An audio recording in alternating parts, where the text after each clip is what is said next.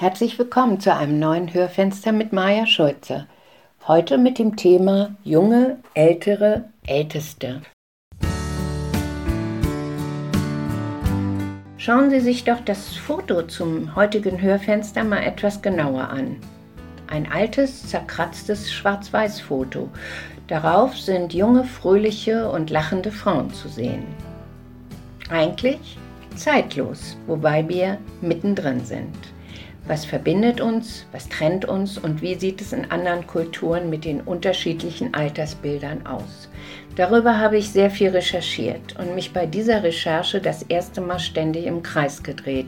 Ich ruderte sozusagen auf der Stelle. Es fiel mir schwer, mich durch die soziologischen, philosophischen und ethnologischen Erläuterungen zu lesen. Es artete in richtige Schufterei aus und keine Leichtigkeit beflügelte mich und keine Resonanz entstand in mir. Ich fand keinen Zugang zu dem, was ich über Altersbilder las. Immer wieder legte ich den Stift hin und schloss meine Augen. Und irgendwann schob sich das Bild meiner Großmutter vor mein inneres Auge, die ich sehr geliebt habe. Sie war nie, hm, wie man so schön sagt, ein Kind ihrer Zeit. Sie war äußerlich eine großgewachsene und schlanke Frau, die mit ostpreußischem Akzent sprach. Sie hatte ein sehr emanzipiertes Wesen. Ihre Augen waren klar wie ihr Verstand. Ich liebte jede Falte in ihrem Gesicht. Meine Großmutter hat mir ein Bild über die Älteren und später die Ältesten geschenkt, das ich nun heute, selbst älter, immer noch tief in meinem Herzen bewahre.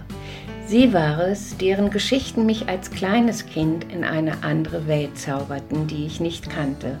Und als ich älter wurde und mehr schwierige Fragen stellte, war sie für mich die Brückenbauerin in eine weit zurückliegende und für sie oft furchtbare Vergangenheit.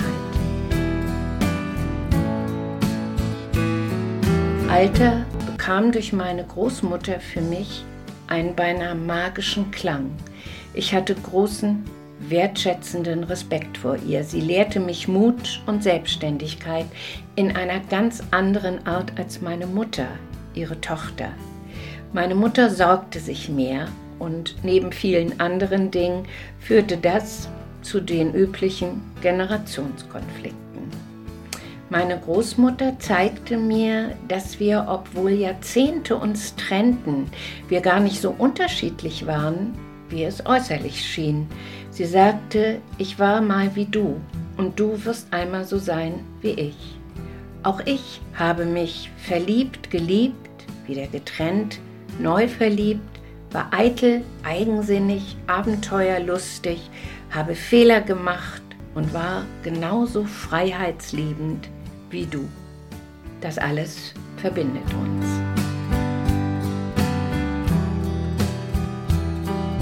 liegt vielleicht unseren Konflikten nicht immer eher ein fehlendes Verständnis für die Lebenswelt der anderen Generation zugrunde? Wir sind so schnell geworden im Kritisieren, Bewerten und Urteilen und häufig auch mit gehobener Hand abzuwinken, was uns nicht entspricht. Ich vermisse oft die Neugierde aufeinander, die Zeit zu haben und zu sagen, erzähl mir deine Geschichte, ich möchte dir zuhören, um dann zu staunen über deine Lebenswelt und was du mir dadurch öffnest. Wir können eine Menge voneinander lernen, die Älteren von den Jungen und die Jungen von den Älteren. Ich weiß, dass meine Sicht darauf für viele zu romantisch und unrealistisch klingt, aber das heißt nicht, dass ich die Tatsachen nicht sehe. Ich beschäftige mich mit diesem schwierigen Wort Generationsgerechtigkeit. Ich höre nicht weg bei dem Satz, ihr klaut uns unsere Zukunft. Ich setze mich damit auseinander, aber ich glaube auf einer anderen Ebene. Ich weiß auch, dass bei der Bundestagswahl die Mehrheit von 60,4 Millionen Wahlberechtigten über 55 Jahre alt war. Und ich höre den Ruf, macht Platz, die Jüngeren müssen jetzt dran. Es ist wahr, dass eine gealterte Bürgerschaft zu einem Fluch, aber auch zu einem Segen werden kann. Dort, wo wir uns miteinander verbinden und Offenheit als wichtigstes Gut im Gepäck haben und den Wunsch voneinander zu lernen. Da können wir zum Segen füreinander werden. Es wäre doch am besten, wenn alle über ihren Tellerrand hinausschauen würden. Wie Willy Brandt mal sagte, wir brauchen die Herausforderungen der jungen Generation, sonst schlafen uns die Füße ein. Ich möchte so leben. Eine Begeisterung für noch unbekannte Resultate haben. Immer wieder den Willen stark halten, sich anzunähern, den Erfahrungen der Ältesten vertrauen und neugierig die Welt der Jungen erleben und darüber staunen. Konflikten nicht aus dem Weg gehen und immer im offenen Dialog bleiben. Dann gibt es plötzlich kein Du und kein Ich, dann bleiben wir in unserer Einzigartigkeit verbunden und daraus kann Großes entstehen.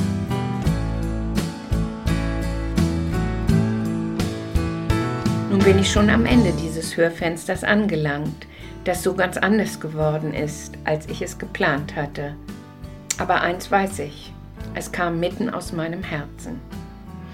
Ich wünsche Ihnen ein wunderbares Wochenende mit ganz viel Sonne, Wärme auf dem Gesicht und ein Füreinander im Herzen, egal ob jung oder alt. Das nächste Hörfenster nimmt sie und euch mit nach Japan, mitten in die Kunst von Wasabi, die Vollkommenheit in der Unvollkommenheit finden. Und bis dahin sage ich, wie immer, bis bald.